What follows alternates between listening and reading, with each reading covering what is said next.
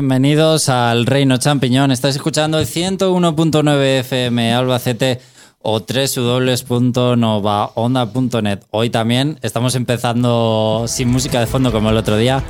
Ya llega, ya llega, ya llega. Ya la tenemos ahí. Tu programa sobre videojuegos también nos puedes estar siguiendo a través de nuestro canal de YouTube, elreino.net. Ahí nos puedes buscar en YouTube eh, pones elreino.net, entras en nuestro canal y te sale la emisión en streaming eh, activa donde puedes vernos y escucharnos como ya están haciendo por ejemplo Izanagi33 o Cealot que les mandamos un saludo. Y ahora vamos a escuchar para empezar una cosita.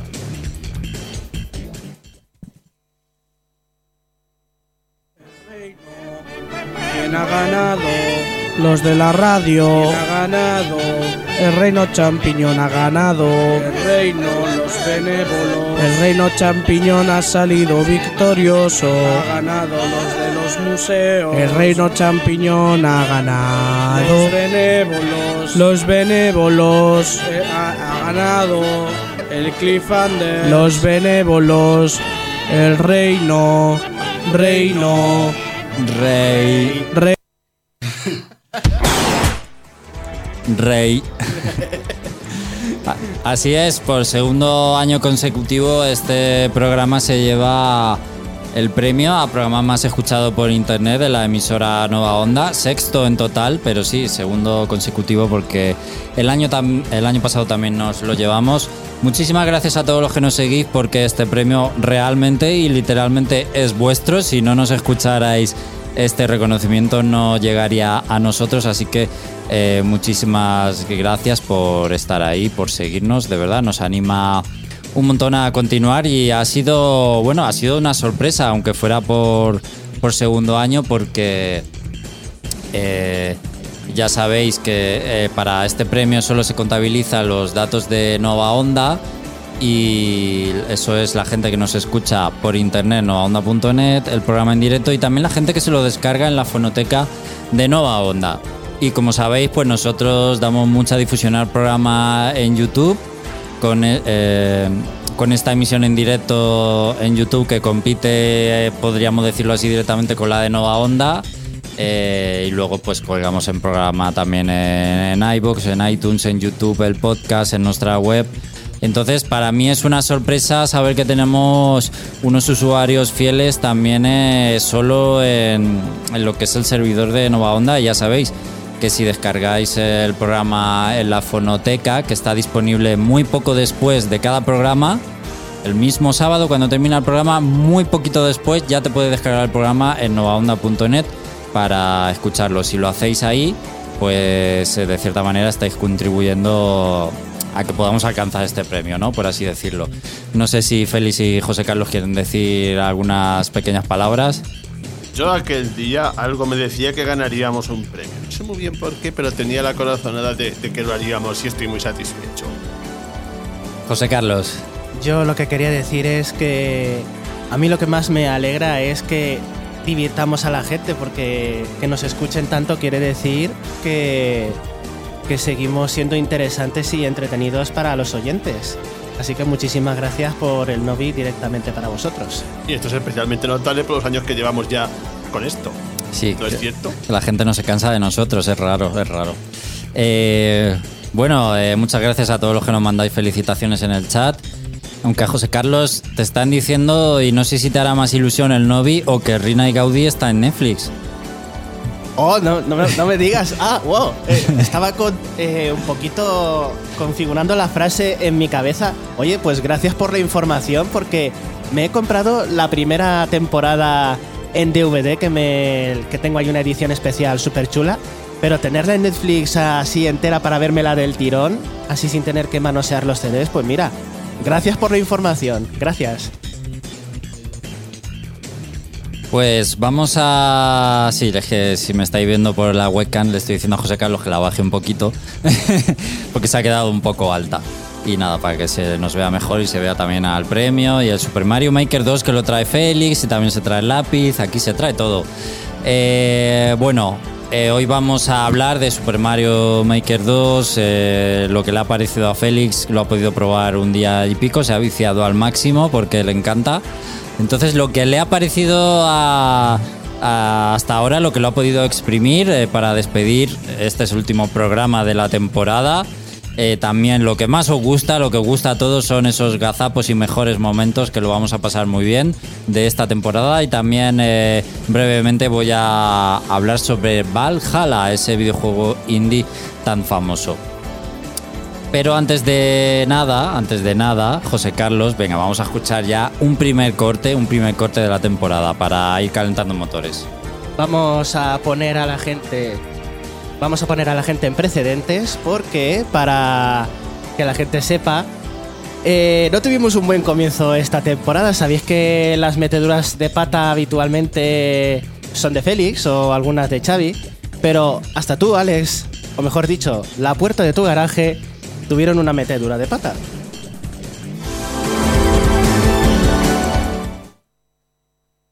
Bienvenidos todos al Reino Champiñón, tu programa de videojuegos en Nova Onda 101.9 FM o a través de la web www.novaonda.net. Y quería hacer una pequeña gracieta porque, hola, hola, soy Ken Brockman en sustitución de Krusty el payaso. Resulta que hemos tenido un pequeño percance con unos cuantos componentes nuestros que llegarán dentro de unos minutos, así que algo inaudito. Yo, José Carlos, estoy presentando el comienzo del programa. Estoy siendo temporalmente el sustituto del sustituto. Así que nada, vamos a comenzar con la decimocuarta temporada del Reino Champiñón, que se dice pronto.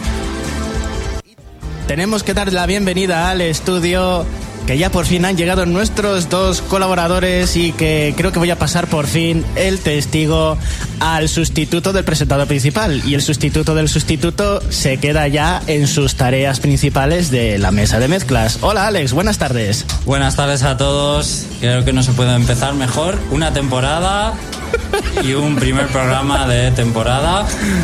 Disculpas a todos. Eh, la verdad es que estábamos en mi casa, veníamos en coche y el garaje no se quería abrir. Y si el garaje no se quiere abrir, pues no sales con el coche. Pues habéis venido andando. Y si no sales con el coche, vienes andando desde la otra punta. Habéis venido andando. Efectivamente, que Joder, no, entonces me... que no está cerca a mi casa y venimos corriendo, sudados, cansados, lo mejor, lo mejor. Lo para- mejor, pero bueno, lo que empieza mal siempre termina bien, así que... Ojo, porque quiero hacer un apunte y es que Xavi ha hecho una premonición. Una profecía. Qué razón. em- Ha terminado bien con el novio. Oye, pues la, la temporada siguiente que empiece presentando Félix y a ver si así nos llevamos dos novis. Presentando y desde la mesa de mezclas, que esto nos garantiza por lo menos dos. Doble, sí, totalmente. Oye, qué momento histórico. José Carlos empezando y presentando el programa también, ¿eh? Eh, Eso hay que a, a base de guardarlo. escucharos, a base de escucharos, oye. Eso hay que guardarlo para, para la historia. Bueno, vamos por eh, desengrasar un poquito, que también haya un poco de actualidad esta semana, José Carlos. Vamos con las, con las noticias.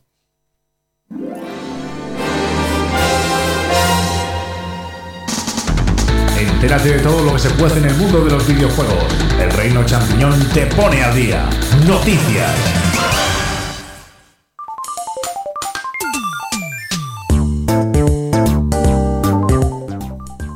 Bueno, José Carlos, porque es- imagino que estás muy emocionado por Pokémon Master. Oye, pues parece mentira, pero sí. Lo que pasa es que mi móvil no lo va a tirar, como siempre digo. Mi móvil Mm. está condenado a no poder jugar nada que salga guay en móvil. Bueno, ya veremos, no seas tan negativo.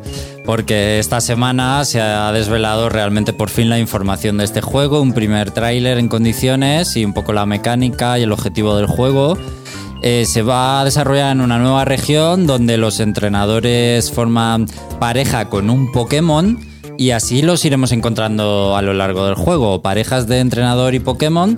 Eh, nosotros tenemos que formar un equipo con dos parejas más de entrenadores, entre los que se encuentran pues, los famosísimos entrenadores de la serie eh, y del juego que todo el mundo conoce, ya que es donde el fanservice ha explotado y todo el mundo está encantado con el juego solo por la aparición de, de estos eh, grandes personajes. Y entonces el juego va de realizar combates de 3 contra 3. eh, combates más o menos por turnos, pero con una especie de tiempo activo. Tampoco se ha desarrollado del todo. eh, en el vídeo se ve un poquito, habrá que verlo luego. Y bueno, los entrenadores podrán usar también habilidades. No solo los Pokémon atacarán, sino que los entrenadores tienen habilidades. Y habrá movimientos compi, que son una especie de movimientos Z que se han vuelto y ahora vuelven en forma de, de movimientos compi, por así decirlo.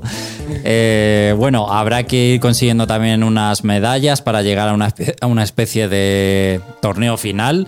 Llegará en verano y por supuesto va a ser free to play con micropagos desarrollado por Dena y Pokémon Company y el nuevo juego podríamos decir también de, Nintendo para móviles que bueno se suma al Dr. Mario que también llega ahora en julio para, para móviles y la gente está súper emocionada. La verdad es que he leído muchos comentarios, incluso que tienen más hype por este juego que por Pokémon Espada y Escudo. La verdad es que lo han vendido bastante bien y ciertamente algo hay, algo hay que te llama mucho la atención de este y que no tiene Pokémon Espada y Escudo. Yo creo que se quieren guardar tantas sorpresas de Espada y Escudo o que no tiene tantas sorpresas que al final esta bomba de fanservice, porque también tenemos que tener en cuenta que también mola Pokémon Masters porque es una pedazo de bomba de fanservice que puedes ahí crearte tu equipo de ensueño eh, como dicen algunos, eh, vas a coleccionar waifus, porque waifus y luego de regalo vendrán sus Pokémon. Pero yo me voy a hacer eh, un equipazo top tier de entrenadores pros si consigo que me furule en el móvil, claro. Félix, ¿tú has visto algo de este juego? A mí me interesa solamente para tener a Cintia de pareja. Ya. Ese, Las Poké waifus, ¿ves lo que te digo? Poké waifus. Pues ya está, sí, ya sabemos eh, cuál es el interés de este juego, ¿no? El mismo que, es, que el del El Fire, Fire Emblem, Emblem, Heroes. mismo. Exactamente. ¿Para qué vas a llevar a Marth pudiendo llevar a todas las ahí, las jamonas? A todas hay? las pechugonas. A Tarja y a Camila. Pues claro que sí. ¿De qué tonterías hablamos? Bueno, hoy es un programa de marear a José Carlos en la mesa de mezclas. Vamos a escuchar otro corte. José Carlos, Por supuesto, atentos porque igual que he dicho que has tenido una metedura de pata tú involuntaria por culpa de tu garaje, yo tuve una cagada monumental cuando se presentó la última Smash Direct en la que se presentó el mundo de las estrellas perdidas y vimos la canción, la de Lifelight.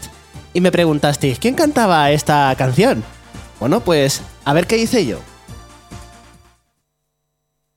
101.9 FM, Albacete o www.novaonda.net. Acabamos de escuchar un pedacito de canción de la nueva canción del Smash Bros. o de la introducción del modo historia de Smash Bros. que se ha presentado esta semana.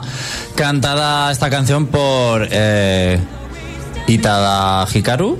¿Lo he dicho bien? Utada, Hitaru. Utada, Utada Esa- esa Hikaru. no es la del Kingdom Hearts. Es la misma, sí. Eso es mentira, sombrana.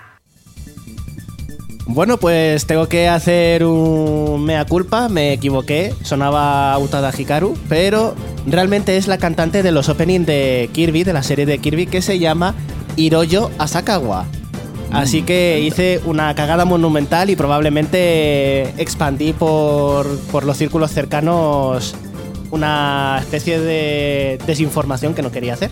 Oye, una fe de ratas con un poco de retraso, pero ahí está, muy bien. Eh, no desinformamos a nadie. Lo hemos corregido a tiempo. El último programa de la temporada. Justo a tiempo. Puede ser también el programa para todas las fe de ratas. A lo mejor no acabamos nunca. Pero tendríamos contenido, sí señor. Sí, sí. Eh, bueno, eh, mucha, mucha gente comentando por el chat. Bienvenidos todos. Y Víctor Coto, por ejemplo, que ama nuestros análisis de 3DS, dice eh, que no tenía nada que ver, pero quería que lo supiéramos. Pues bienvenido sea el comentario. Hoy se puede hablar de cualquier cosa en el programa de hoy. Eh, traigo una noticia más, pero como quiero ser previsor, la voy a dejar en la reserva por si vamos luego mal de tiempo. Así que José Carlos, nos vamos a ir, a, a ir ya al análisis de Valhalla.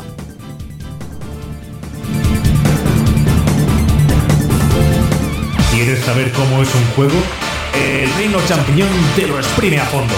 Escucha nuestro punto de vista. Análisis.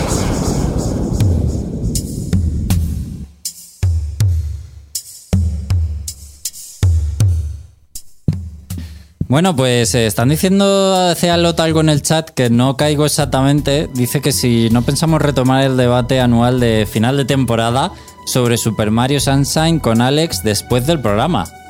Claro, como siempre pongo la música tropical de Super Mario Sunshine, la de los créditos, para Ah, despedirnos. eh, vale, vale. Y claro, tú siempre, pues eso, echas auténtica mierda sobre Super Mario Sunshine. Sí, como debe ser. Eh, bueno, hablando de waifus, como dice Spidebar, exactamente. Vamos a hablar de, de Valhalla, o nombre completo sería Va 11 Hal A, Cyberpunk Bartender Action, o como es llamado de forma humorística, Waifu Bartender Simulator, o eh, voy con mi waifu poniendo bebidas. Eh, bueno, este aclamado indie con una gran comunidad de fans detrás, eh, que es bastante pasional además, podéis ver un montón de fan arts de este juego. Eh, ya se lanzó en PC y PlayStation Vita hace más o menos dos años o un poco más, y hace unas semanas ha hecho lo propio en Nintendo Switch y PlayStation 4. Y algunos diréis, ¿y qué es esto de Valhalla? Eh, porque algunos no sabréis ni qué juego es o habréis visto por ahí el logo y poco más. Pues es una novela visual de aspecto pixelado donde somos una barman que sirve bebidas y charla con los clientes. Esto de que sea pixelado es también un homenaje a algunas de las primeras eh, visual novel que aparecieron en el mundo de los videojuegos. Y el juego tiene una estética totalmente anime que no se queda en una anécdota, porque os aseguro que le da muchísima vidilla al juego, mucha personalidad y muchísimo carisma a los personajes. Eh, de hecho, gran parte del mérito de este juego es lo bien diseñado que están estos personajes. Así que eh, diréis, ¿voy a pasar todo el juego leyendo? Pues sí, es una novela visual. Me gustaría dejar claro desde el inicio que el 98% del juego lo vamos a pasar leyendo y el otro 2% quizá preparando bebidas. Ahora bien, si sois un poquito abierto de miras y no cerráis la puerta a cosas nuevas así de primeras, pues os invito a que escuchéis el análisis y descubráis por qué el juego ha tenido bastante éxito y por qué lo está jugando mucha gente que nor- normalmente no juega visual novels y sí lo está jugando y le está gustando. El juego se sitúa en un futuro cyberpunk distópico, concretamente en una ciudad donde toda la humanidad hace uso de las nanomáquinas. Hay androides también que se les permite vivir con libertad y llevar una vida humana y realizar trabajos. Eh, políticos corruptos e inútiles, eso más o menos como ahora, tampoco es muy diferente. Muchísima pobreza, mucha delincuencia, eh, básicamente la ciudad es bastante decadente y hay muchos contrastes también porque por otro lado pues hay ciertas personas que viven muy bien, básicamente los adinerados y podemos ver estos contrastes. Podemos ver de todo en este juego y en su ambientación, desde cerebros parlantes a perros manejando una empresa, sí, perros, desde que se inventó un traductor para entender lo que dicen los perros. Las nanomáquinas también son un tema de debate eh, porque las usan, eh, está presente en todas las personas, causan en ciertas personas problemas de salud, hay gente que está a favor de usarlas, hay gente que está en contra, hay gente que se pone muchos implantes robóticos para mejorar su cuerpo. Y bueno, el contexto es muy rico del juego, como podéis intuir e imaginar, pero no es exactamente el motor de la historia ni lo que mueve la historia. Nosotros encarnamos a Jill, una chica que trabaja en un bar de copas, sirviendo cócteles noche tras noche y escuchando las historias de sus clientes. Y como he dicho, el contexto del juego no es el motor en sí, pero sí lo que va a dar pie en parte a muchas de las historias y conversaciones de nuestros clientes, que será la forma también de, hablando con ellos, de descubrir más sobre la ciudad, sobre el mundo que nos rodea y la actualidad de lo que está pasando, porque también hay cierto contexto alrededor de la ciudad que evoluciona día a día y nos vamos enterando qué está pasando. La premisa real del juego, a donde quiere ir, es a descubrirte la vida y las historias personales de una serie de clientes normalmente recurrentes que se pasan por el bar de vez en cuando y que simplemente quieren tomar un trago y que alguien les escuche. Esa persona que les va a escuchar vamos a ser nosotros. Y es que el juego, nada más empezar la partida, te lo deja bien claro. Te dice algo así como, relájate, ponte cómodo, sírvete una bebida, coge algo de picar y disfruta. Y este juego es exactamente eso, para disfrutarlo relajadamente y haciendo una analogía, pues disfrutarlo a sorbos, despacito, saboreando, porque si te lo bebes de golpe, te vas a emborrachar. Con esto quiero decir que no es el mejor juego para engancharte y terminártelo de una tacada. Lo idóneo es jugar de vez en cuando, cuando te apetezca, o quizá cada día un poquito, hacer un día de Jill en el bar, una noche de Jill en el bar, dejarlo ahí y volver al día siguiente con, con otra noche en el bar, ¿no? Esto es una sugerencia eh, que os hago yo y muchísima, gente que ha jugado al juego. Luego vosotros podéis hacer, obviamente, lo que queráis. Pero luego si jugáis del tirón tres días seguidos y no os ha gustado el juego y lo dejáis, pues no vengáis luego llorando, yo os he avisado. El juego tiene tres arcos muy bien diferenciados y que definen muy bien mi estado de ánimo con el juego.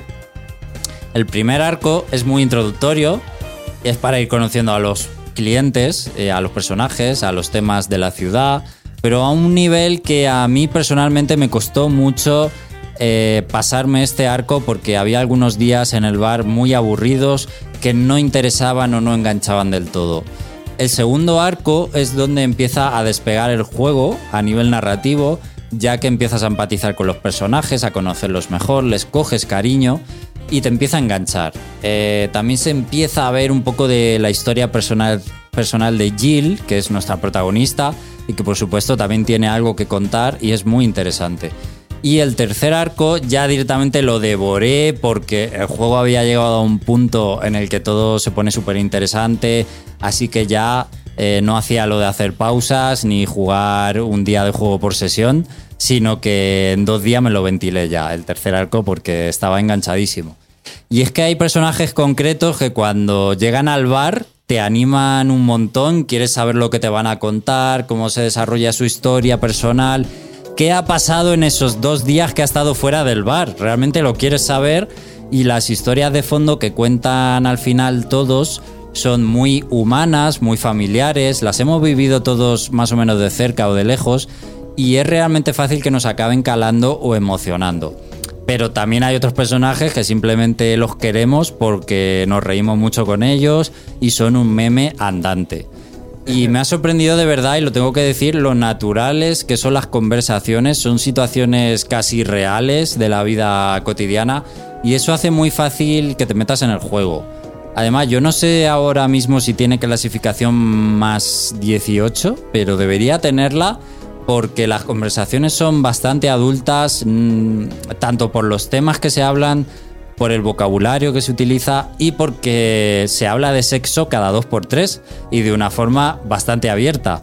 Prácticamente partir de la base de que casi todos los personajes son bisexuales, casi todos, o el sexo con androides es algo bastante normal entre humano y androides, o una de nuestras clientes directamente es algo así como una chica de compañía. Así que se habla sin tapujos de todo. No voy a explicar cómo funciona el tema de preparar bebidas, es algo que sí que está muy presente en el juego, pero al final no quiero perder tiempo en ello, no es algo ni lo más importante del juego y es fácil de entender y de prepararlas, ¿de acuerdo? Sí comentar que entre diálogos los personajes nos, nos van a ir pidiendo bebidas, tenemos un catálogo donde elegir y muchas veces las peticiones que nos hacen son muy explícitas. Quiero una cerveza, ¿no? Y eh, a veces eh, las dejan a nuestra elección y otras veces las peticiones son más crípticas y las tenemos que adivinar, ¿vale? Eh, sí diré que las bebidas tienen cierta influencia según las que elijamos en ciertos momentos de la historia y esto puede hacer cambiar los diálogos, que los personajes nos hagan alguna visita adicional o no, Incluso hay tres clientes secretos que solo nos van a visitar si en momentos determinados hemos elegido bebidas concretas.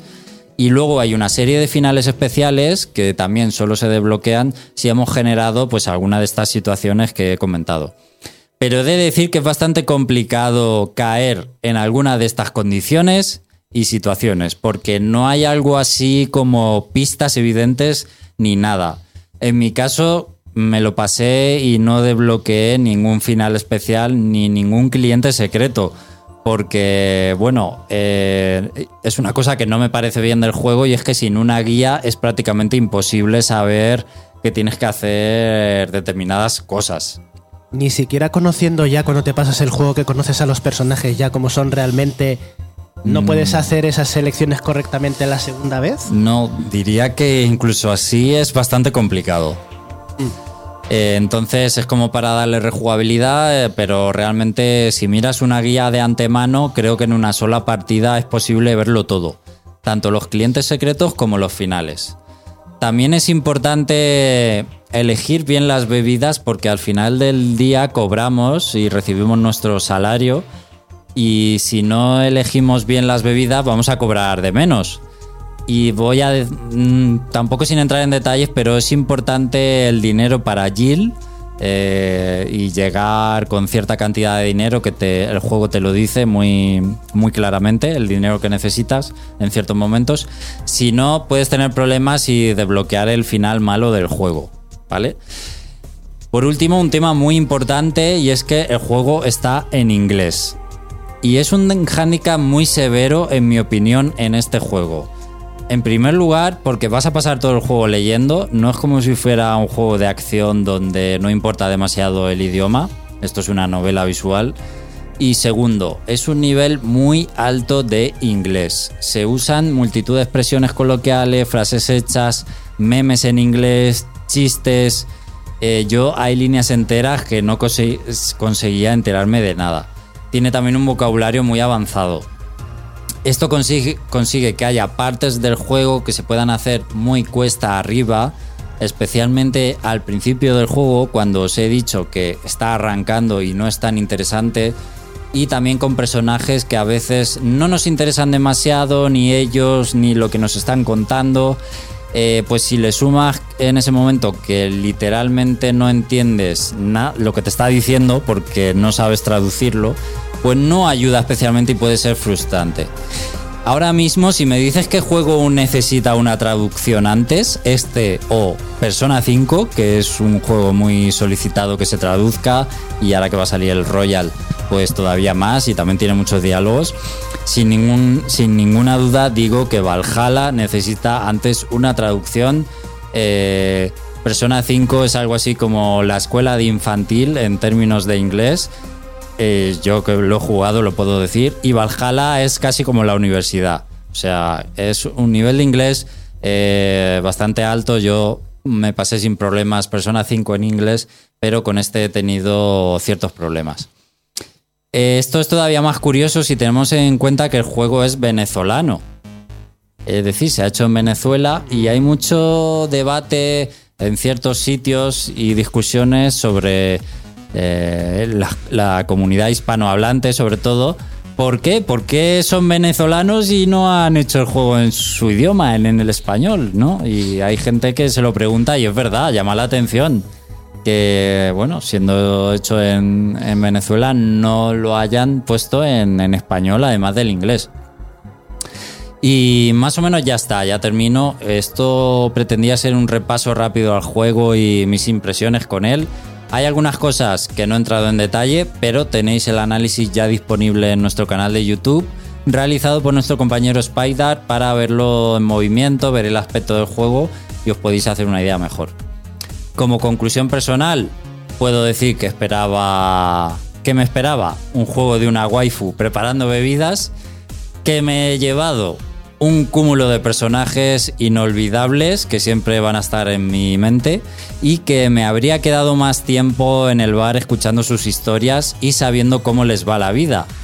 Y que bueno, ahí estaré cuando se lance la secuela que ya está anunciada para 2020 que se llama Nirvana y que pondré velas todos los días para que por favor esté en español eh, al lado de la otra vela que ya estoy poniendo para que Elden, Elden Ring llegue en 2020.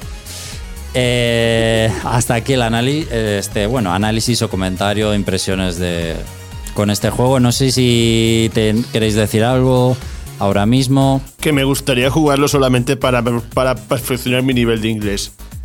Pues oye, también es un buen objetivo, en cierta manera. Yo lo- la duda que tenía era sobre los finales y si era fácil verlos después en una segunda partida, pero veo que, que no es así. ¿Los? ¿Perdona? Los finales estos especiales. Ah. Y solamente son tres, has dicho. No, eh, hay varios, creo que son seis, pero son como finales de, de ciertos clientes, de ciertos personajes. Sí. Son además acumulativos. Es como que desbloqueas el final especial o una escena especial con Sí. cierto personaje. Que alargas un poco más el, el epílogo del juego. Sí, sí, más bien es eso. Sí, ¿verdad? Vale. Pues También Nirvana es una secuela, pero no se sabe de qué manera todavía, ni hasta qué punto va a estar relacionado o van a aparecer ciertos personajes o no, eh, ya conocidos. Bueno, vamos con un corte más. José Carlos, eh, tercer corte, si no me equivoco. Bueno, pues el siguiente corte empezamos con la sección Félix. Venga, sección Félix. En el programa número. número, a ver. En el número 8, en el programa número 8 de esta temporada, mientras estaban hablando los demás, pues uno de los que estaba viendo el directo a través de la webcam observó un comportamiento particular de Félix. Así que vamos a comprobar qué estaba haciendo en ese momento Félix. Y el mejor comentario del auge de la Finor. Estoy, integra- Estoy intrigado por ver cómo termina lo de los bolis en el centro de la mesa. es como una partida de mayo. ¿no?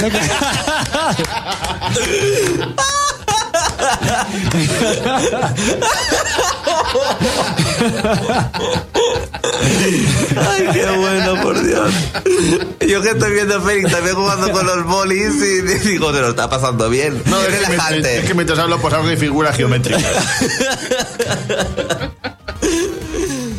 Ay, Ahí lo tenemos. eh, Félix, ¿al final ganaste contra ti mismo o, o perdiste? No estaba jugando contra nadie, solamente estaba haciendo figuras geométricas con los polis. Veo que te estaba interesando lo que estaban contando los demás también.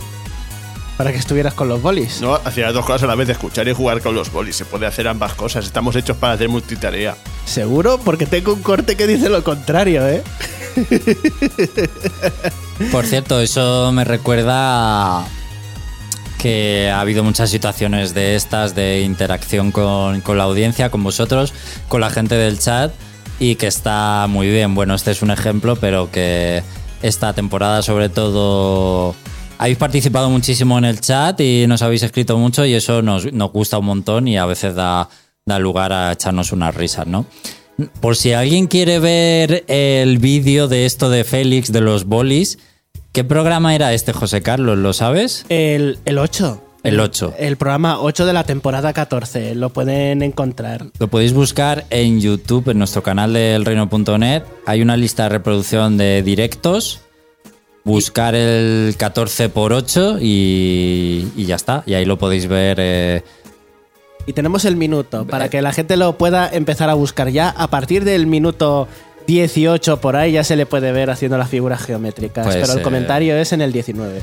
Más pistas, imposible. Vamos a escuchar un corte más, José Carlos, antes del, del análisis de Mario Maker. Sí. Bueno, pues en el siguiente corte, en el programa en el que se analizó Monster Boy de Jorge, eh, pues bueno, estábamos, eh, estaba explicando Jorge que los personajes se terminan convirtiendo en animales. Exactamente. Y a partir de ahí, bueno, pues se desencadenó la tormenta Jorge. y Xavi fue la víctima principal. Vamos a escucharlo. ah, mira qué bonito. ¿En qué animales, por ejemplo, te convertirías tú, Jorge? ¿En qué animal me convertiría yo? En un gato. Muy bien. Que yo no sé qué veis a los gatos, te lo digo verdad. Son Eh. seres que no existen. ¿Que no? No. Que no, pero que no existen, dices. Sí, que no, no aportan nada al mundo. Pues como tú.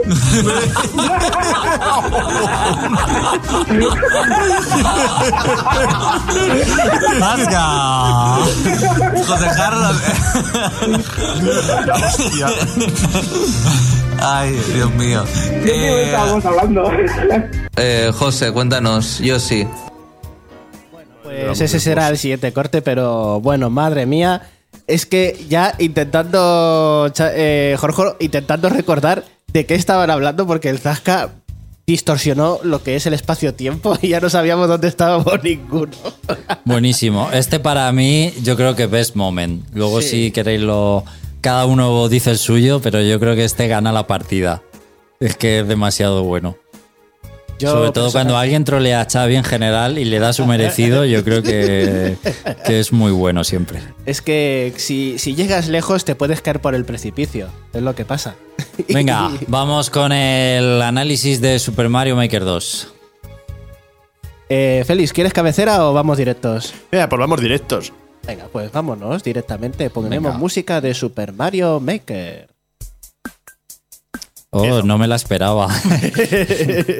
Bueno, pues empezamos. Este, este, Mario, este Mario Maker 2 es básicamente Mario Maker 1 con un montón de cosas más. Bueno, es una buena definición, empezamos bien. O sea, es decir, sigue siendo Mario Maker, pero tiene las bastantes cosas como para ser considerado una segunda parte. Sería, pues eso, Mario Maker al cubo.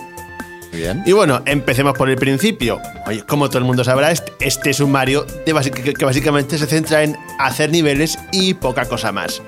En cuanto metemos este juego en la consola, pues lo primero que nos sale es, es una pantalla donde, donde se nos pide si queremos crear o jugar. Y básicamente el, el meollo del juego es crear. Y el punto básico del juego, como, como mencionado, que se basa en la creación de niveles. Empiezas, creas, y lo primero que te sale es pues un lienzo en blanco. Tienes como, como, un, como, un, como, como un espacio para ti y arriba tienes una interfaz don- donde puedes colocar cosas. En plan, enemigos, terreno, objetos. Y empezando por ahí, diría que en cierta medida es un avance importante respecto al primer, al primer Mario Maker, pero también un retroceso en ciertas cosas. Un retroceso. Sí, un retroceso. Y ese primer retroceso se basa en que una de, las- una de las mejores pecu- peculiaridades del- la- de la versión de Wii U era su facilidad de manejo, porque lo hacías todo táctil.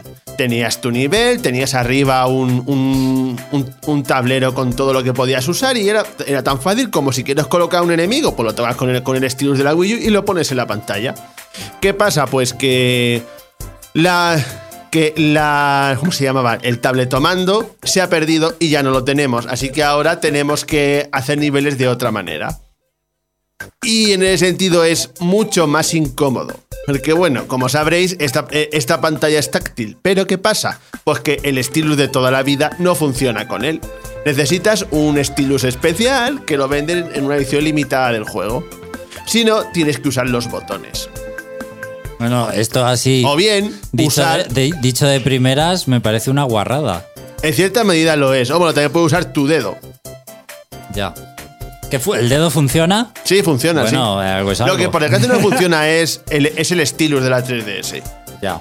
Ni el de la Wii ni nada. O sea que, y a ver, mucho más incómodo porque tienes que combinar la cruceta con, con el cursor para poder fabricar tu nivel. Y es menos ágil, menos rápido. Mucho menos ágil. Te y- acostumbras, pero es muchísimo menos ágil y más aburrido en ese sentido. Eh, uno se sobrepone a esto, el lo demás está por encima de esto, o Yo es siempre, que. siempre está esa sensación de incomodidad creando niveles. Yo es que juego con ventaja porque yo sí conseguí el lápiz.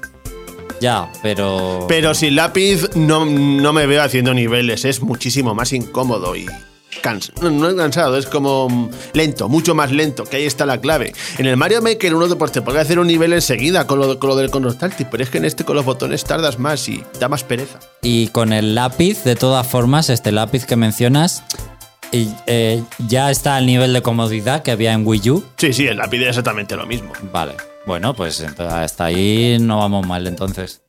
Bueno, es así el, principal fallo que le podría achacar. Y bueno, ¿qué es este Mario Maker, Mario Maker elevado al cubo? Bueno, pues la base del, principal era pues que tenías un nivel que podías hacer a tu gusto que podías, y, que podías hacer siguiendo, los, si- siguiendo una serie de estilos que están basados en los, en los Mario 2D más famosos.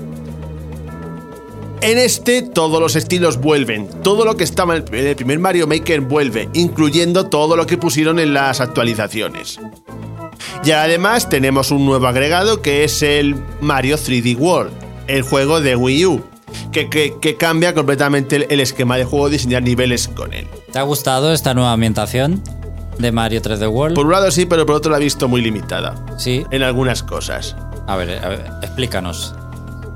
Yo esto lo hago partiendo que la gente ha jugado al 1 y sabe y, y experimentado y demás. Sí. Sí, el- a ver, no vamos a volver a explicar. Porque no voy a ver a explicar qué consiste todo. Porque- lo del 1, exactamente. Y hoy no es el mejor programa tampoco. Bueno, hay que decir que hay un montón de cosas nuevas. Para empezar, hay tres. En, en el original había cinco tipos de niveles distintos. Aquí hay tres más. Y, y un- uno de ellos, además, trae una cosa que pedía a gritos el primero, que es agua. Quiero decir, agua fuera de, fuera de los niveles acuáticos. Y, y dentro de eso, pues hay un montón de cosas más. Hay, por ejemplo, muchos artilugios nuevos. Tenemos que, pues, por ejemplo, tenemos, por ejemplo, torbellinos que nos hacen impulsarnos, balancines, ganchos para gancharnos. Con, con esto quiero decir que hay muchas más cosas. ¿Son suficientes? Eso, eso tiene que juzgarlo cada uno. Para mí, sí lo son. Y, y continuando con, con las novedades, lo único así malo es que los, los cuatro estilos, o sea, el Mario 1, el Mario 2, el Mario World y el, y el, Mario de Wii U, o sea, el New Mario Bros. de Wii U es que traen novedades, pero para mí no son suficientes. Por ejemplo, se han dejado muchos enemigos clásicos de la saga, que no sé por qué no los han puesto. Por ejemplo, no han puesto a los Pokis, por poner un ejemplo, que, que quedaría muy bien en los niveles de desierto. Y en ese sentido es un poquito al cubo. Necesitaría en, en el sentido de los enemigos. He hecho en falta enemigos clásicos. Y, y, y ya en referente al, al estilo. ¿Pero han quitado cosas del primero o no han quitado no, nada? no han quitado nada, nada de nada. Todo se iba, yo lo he dicho, dicho antes, todo, todo, incluyendo las actualizaciones. Se han quitado la seta amiibo, sí que la han quitado. Ya no puedes disfrazar a Mario de Sí, personajes. eso sí lo han quitado. Que era Pues- una de las cosas que más le gustaba a la gente, que es que si, si escaneabas un amiibo, pues te daba su traje y lo podías usar en, en el, en el estilo del Mario Bros. En, en forma de un objeto que era champiñón misterioso. Aquí no puedes hacer Pues eso. eso está mal. Y que eso, pues hay mucha gente a la que no le ha gustado. A mí Claro. me da un poco igual porque eso ni siquiera lo usaba. Porque había un montón no de había un montón de personajes curiosos que se añadieron al juego y que le daban vidilla, ¿no? Gracias a ese modo conocimos a Arino, el humorista japonés que ahora Sí, nos encanta tanto ver sus, sus programas de videojuegos. Y además que no hay, no hay ningún problema de incompatibilidad de la Switch con los amigos, así que tampoco entiendo muy Sí, bien. además tiene lector. Tiene pinta de ser licencias, como siempre. Sí, la licencia. Pero aún así, Bueno, pues, sé. siempre puedes meter personajes de Nintendo. No tienen por qué ser personajes de fuera. Y hay una queja principal sobre eso porque Super Mario Bros., aunque pues eso es un clásico, eh, le falta el fuelle que tienen el resto de modos de juego porque en Super Mario Bros. 3 tienes, eh, tienes eh, la cola de mapache, eh, en Super Mario World tienes la pluma y a Yoshi, en el, en el New Super Mario Bros. tienes pues todo toda la novedad de New Super Mario, pero en Super Mario Bros. tienes el estándar, saltar, flor de fuego, estrella Ya. y- Bueno, hay un una, pequeña, hay una pequeña sorpresa en el, en el estilo de Super Mario que es un spoiler bastante grande. Vale. Que no, sé- que no sé si sabes de qué estoy hablando, José Carlos. No, porque aún no lo tengo y como te conozco, tienes la boca como una tronera, así que cuidado. Bueno, siguiendo, me he quedado con, con el, con el estilo que es realmente nuevo. ¿Qué pasa? Pues que es básicamente el, el Mario 3D World en 2D.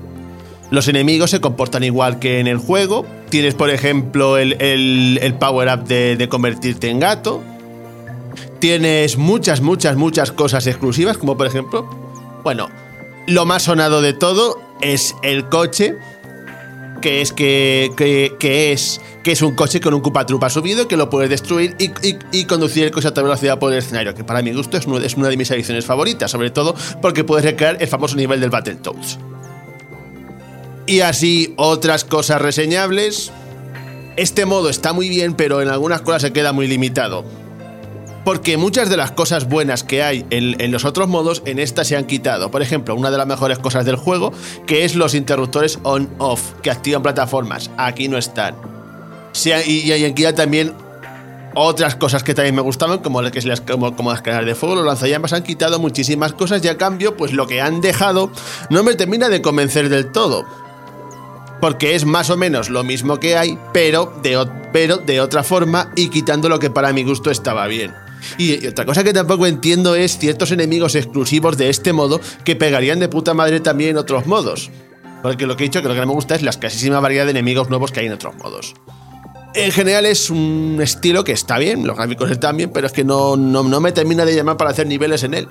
¿Cuál es tu estilo de Mario favorito? Pues de momento todo lo que he hecho ha sido de Mario 3, el Mario 3. que es mi favorito de toda la vida. Y pues solo para recordar, tenemos Mario 1, Mario 3, Super Mario 3D World y Super Mario World. Sí, Super Mario World, Super New Mario 3, Super Super, Mario. Mario Bros. Sí, y New Mario Bros. versión Wii U. También tengo que destacar Ah, que la- pero el New Super Mario Bros. U estaba ya antes o no? Sí, el- había o cuatro. sea, Ah. el de. Sí, claro, estaba en el anterior. El único que es nuevo es el Mario 3D World. Entonces hay cuatro o cinco. Cinco. Hay cinco estilos Ah, vale, vale. y ocho tipos de niveles distintos. Es un avance importante respecto al primero. Y aparte de eso, por lo que yo he visto en los trailers, que es una de las adiciones que yo creo que puede tener mucha chicha, es que existe el modo noche. Y el modo noche en cada nivel cambia las propiedades de ese tipo de nivel, como gravedad reducida, eh, pantalla invertida, hielo. O sea que dependiendo del nivel y del modo de Super Mario que hayas escogido, tienes distintos efectos. Sí, bueno, lo voy a mencionar ahora, pero ya lo has mencionado tú. Ah, Como- perdón. Como soy un poco malo con este juego, te voy a hacer una pregunta. ¿Crees, ¿crees que no ha terminado de funcionar del todo eh, la estética de Super Mario 3D World? Porque en realidad no es Super Mario 3D World. O sea, Eso también estaba pensando. Quiero Una decir, de las cosas buenas eh, es que era como. Era, un, era una mezcla chula entre. Bueno, era 3D, pero era lineal, es lo que quería decir. Y aquí la verdad es que yo lo noto un poco artificial. o sea, han he intentado adaptarlo, pero Pero realmente les ha faltado algo, les ha faltado un toque. no, no estás jugando niveles de Super Mario 3D World ni haciendo niveles de Super Mario 3D World, porque Super Mario 3D World no se jugaba así. Entonces, Y sobre todo eso, le han quitado Mm. muchas cosas de otros Mario y les han puesto cosas de Mario 3D World. Pero ¿qué pasa? Pues que esas cosas realmente es un poco refrito de lo que ya hay. Pero bueno, aún así se agradece bastante que esté. Pero a ti te ha decepcionado. un No me ha decepcionado, yo sencillamente esperaba un poquito más. Pero no me llega a decepcionar, está bien, pero le falta algo Vale. para ser mejor de lo que ya es. Y esto es en referente a la creación de niveles. Ahora vamos a la otra parte que es jugar con esos niveles. Si le, si- si le das a jugar tienes muchas opciones. Bueno, voy a lo rápido. Puedes jugar, nivel, puedes jugar niveles mundiales y ahora hay una cosa muy interesante que es el hecho de que puedes poner filtros. Puedes, puedes en plan... Puedes pedir Marios tradicionales, Marios con puzzles y, así, la, búsqueda se agiliza mucho más. Luego también tienes un modo cooperativo que está que, que- que tiene que se divide en dos partes. Uno en el que puedes colaborar con gente para, para llegar a la meta, que juegas, que juegas con otros cuatro jugadores, y otro donde puedes competir contra ellos y el primero que llega a la meta gana. Y aquí viene otro de los grandes problemas del juego, el lag. Cuando juegas multijugador, si, si te toca alguien con una conexión que deficiente, te, te destroza la partida. Se convierte en un juego en cámara lenta. Es básicamente, es muy, muy horrible. Y me ha pasado bastante. Me, me está pasando un poco parecido como con el, como con el Smash. Ah, ya sabemos por qué Nintendo nunca ha hecho un Mario Online. O sea, es horroroso. El lag a veces es horroroso y la verdad es que a veces es que no, no- no te dan ganas de jugar. O sea, está muy bien este modo. No, me- no me puedo nada, pero os digo que está muy bien y estaría mejor si Nintendo cuidara un poquito más el online. Pues típica Nintendo y encima que lo pagamos, pues eh, peor aún. Y no podemos acabar sin, sin- sin dedicar un- unos, unos breves instantes al modo historia, que es otro de los grandes alicientes de este juego. Que eso es pues un modo exclusivo para un jugador en el que básicamente el castillo de Peach ha sido destruido y tienes que reconstruirlo. Y para reconstruirlo tienes que superar una serie de niveles, y decir, niveles hechos por Nintendo usando el juego. Y cuando, los vas, cuando vas superándolos, pues vas consiguiendo monedas y con eso vas reconstruyendo el castillo. Y lo chulo de este modo es que, como habéis adivinado, es como un tutorial encubierto. porque te ofrece muchos, muchos niveles y puedes ver todas las posibilidades que se pueden hacer con este juego. Y hay que destacar que es bastante largo, hay más de 100 niveles, te puede llegar perfectamente entre 6 y 7 horas, es casi casi como, como un juego único. O sea que incluso si no quieres crear niveles, este juego, es, este modo te puedes divertir mucho con él. Y lo mejor de todo es que, conforme lo vayas superando, puedes conseguir power-ups nuevos. Y uno de ellos es increíble. Y realmente poco más se puede decir. Eh, entonces, conclusión final, ¿qué te ha parecido Super Mario Maker 2? Es mejor que el primer Mario Maker, pero todavía adolece de ciertas deficiencias. Que se podrían haber subsanado mejor. Esa es mi opinión. Pero aún así sigue siendo un juego muy recomendable. Si has jugado al 1, el, el 2 te ofrecerá muchas más posibilidades para ejercer tu mente creativa. ¿Y alguien que no haya jugado al 1? Eh, pues que el 1 directamente se lo salte. Este es mucho mejor, tiene muchas más cosas y si no has jugado al 1 no es- y, y- y nunca has visto el control táctil, al final te acostumbras a los botones mejor. Lo que pasa es que venía ya con la comodidad de crear niveles en el 1 y por eso me chocó bastante esto del 2. Pero bueno, y Pero más. creo que una persona que nunca haya jugado al 1, con este, cuando, cuando se habitúes a los botones, se lo va a pasar igual de bien. De acuerdo, pues a- aquí las impresiones de Félix hasta el momento con Super Mario Maker 2. Eh, bueno, eh, si podemos durante el verano habrá análisis en el canal. Todavía no es 100% seguro, pero lo intentaremos eh, para bueno, hablar más en detalle del juego. Ahora sí, vamos con la última ráfaga de corte, José Carlos. Pues muy rápidamente, por la falta de tiempo que tenemos, vamos a ir sin describirlos muchísimo. Hicimos unas primeras impresiones sobre el Yoshi's Crafted World y creo que yo resumí bastante bien lo que supone la experiencia de Yoshi's Crafted World. Eh, José, cuéntanos, yo sí. Bueno, lo primero de todo quería decir que cuando empiezas a jugar a este, a este Yoshi, ¿sabes esa reacción que tienes cuando ves un perrete chiquitito por la calle que te acercas a él y dices, ¡ay, qué bonito! pues, pues con el Yoshi's Crafted World vas a tener esa misma reacción. Te vas Ese es el, el resumen de Yoshi's Crafted World. Eh, personalmente, yo creo que eso es lo que pensamos todos cuando vimos el tráiler. Análisis rápido. Análisis rápido. ¡Uy, qué bonito! Ahora vamos a una cosa que seguro que si la podemos repetir ahora en directo, si no se nos acopla mucho los micrófonos, porque seguro que sabes a lo que me refiero. Y es que nos flipamos mucho con Mortal Kombat. lo que viene.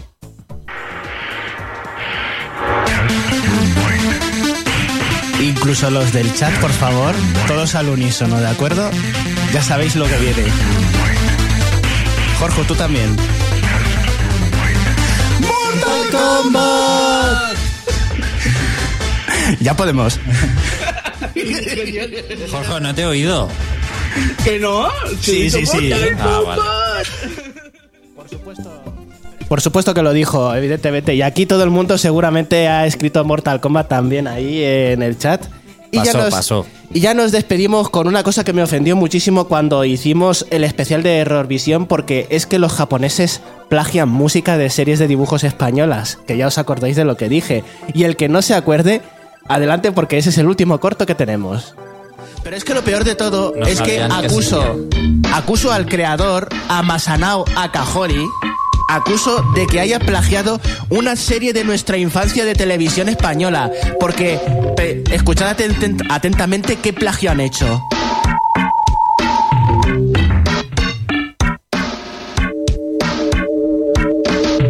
Bueno, pues os lo digo yo. Fijaos lo que ha plagiado el japonés este con Nosferatu. ¿Esos son los fruitis? Sí, señor. Venga, voy a hacer la comparativa lado a lado. Venga. Hostia, es verdad. Madre mía. venga, a ver, seguid, seguid. Vamos a cantarla, venga. El mundo de los fruitis es muy divertido. bueno, pasamos, pasamos, pasamos, que si no nos quedamos sin tiempo. Y la verdad es que nos quedamos literalmente sin tiempo, ¿no? Sí, Yo creo sí, que total. ya estamos. Oye, en el chat se lo sabían que han puesto los fruitis antes de tiempo y todo. Dice que hagamos el debate de Super Mario Sunshine en privado, pero tampoco hay mucho más que debatir. Si es que está, Juegazo. es muy deba- es muy viejo este debate ya conmigo. Si es que no, no voy a decir mucho más ya sobre él. Que no lo juguéis, no lo juguéis, hay mejores juegos en verano. Eh, hasta aquí, despedimos la temporada. Muchísimas gracias eh, por escucharnos y seguirnos hoy, a toda la gente del directo, que paséis un genial verano. Gracias por seguirnos toda la temporada. Volveremos allá por septiembre o finales de septiembre, eh, seguramente. Y sí, hay ganas de irnos de vacaciones, la verdad. Hay que descansar, todo tiene que tener su momento en la vida. Así que lo dicho, chicos, eh, muchísimas gracias por seguirnos, por escucharnos. Volveremos, que descanséis, que tengáis unas buenas vacaciones y hasta luego.